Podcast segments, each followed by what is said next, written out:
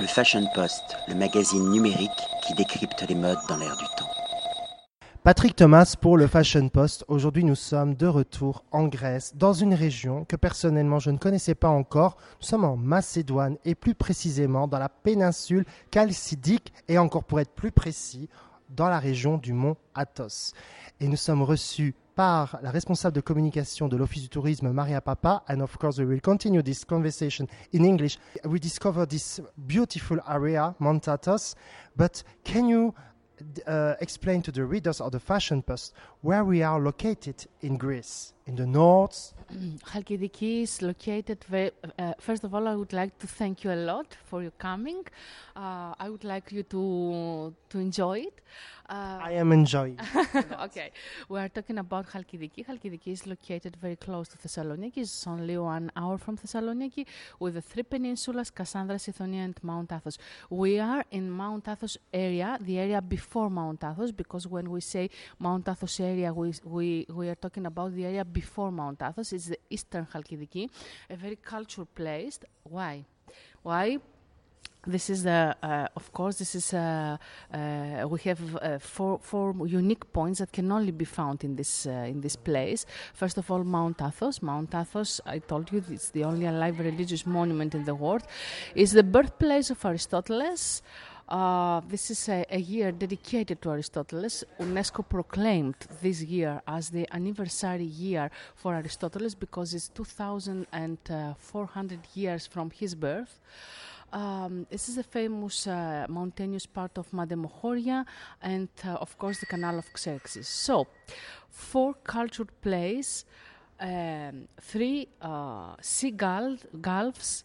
Uh, surrounded by three mountains protected by the European Convention Natura 2000 and 300 kilometers of coastline. You can imagine it. Uh, it's a destination that combines the sea and sun, the Mediterranean um, profile with the culture, with the history, with the unique points, with the special gastronomy, the mountain with the sea, the green with the blue, and everything is like a fairy tale. Everything is combined uh, so wisely. And with all this cultural aspect, I imagine that gastronomy is very rich here. It's very special. Uh, we have unique products unique products such as mussels of Olympiada, honey from Arnea, mushrooms from, from Holomondas, beans from um, Neochori, sea from Mount Athos, seafood from Ammouliani, etc., etc., etc. I can speak a lot about our products. We have also a lot of influences influences from the ancient Greeks because it is the birthplace of Aristotle. So uh, everybody uh, cooks in this way. For example, the Greeks uh, did not have uh, tomatoes, potatoes, rice, so they combined wine with uh, vegetables, with fruits of the forest, and this is the way in which the residents, the locals, used to cook in this area, in the area of Aristotle. Still now we have uh, influences from the Aegean Sea cuisine with so many kilometers of coastline and a lot of fish, especially in the in the area of Ammouliani and Mount Athos and the Ierissos and Nea Roda. If I have so so delicious uh, uh, fish, it is uh, because of uh, uh, of the Gulf of Mount Athos is so salty, and this is a difference. Um, we have influence from the monastic cuisine because we're very close to the monks, we're very close to Mount Athos, special cuisine because the monks don't eat meat. So they combine, they learn to combine um, the fish, the seafood with the vegetables, and this is a unique combination, believe me. Um, we have influences from the cuisine of Asia Minor and Pontus because we have a lot of residents that they came they came there one century ago century ago and they brought us all the culinary heritage. They have also influence from the mediterranean cuisine because we're a mediterranean destination. And that's why we created a festival separated into five sections dedicated Cucina. Cucina. Its name. It means Cucina. kitchen. Kitchen. In yes, uh, it's separated into um, uh, five weeks, five sections dedicated to each influence separately uh, every week. And there, there is one you are cooperating each year with a country, like this year with Cyprus. Yes, uh, the last week, the Mediterranean week, is always dedicated to a Mediterranean country. Uh, this year, uh, the culinary festival is dedicated to Cyprus. Next year will be dedicated to Spain. Um, last year was dedicated to France.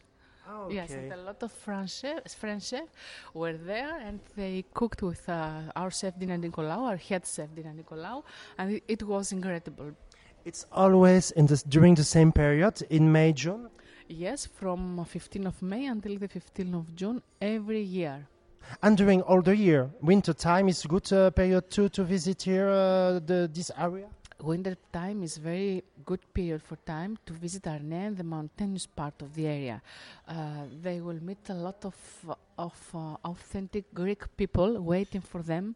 Um, there there are a lot of activities to do, such as hiking trails, visiting the ancient sites and museums, uh, taking part in the revival of uh, customs, a lot of customs celebrations uh, in order uh, because the, the residents, the locals, the locals organize a lot of celebration in order to, to honor the land. For example, the mushroom celebration, the wine celebration, the Tsipouro celebration, which is uh, which I like the most, and um, a lot of celebrations from October till April.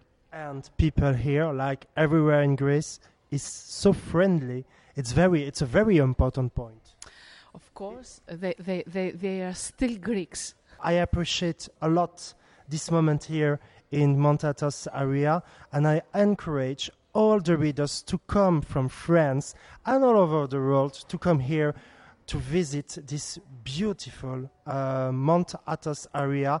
It, there is a lot of to do, and one week is not enough, and people are so friendly. So it's normal to appreciate this region. It's normal to appreciate Greece.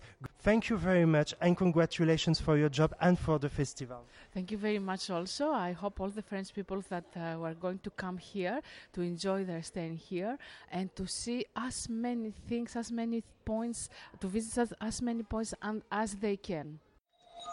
Le Fashion Post, le magazine numérique qui décrypte les modes dans l'air du temps.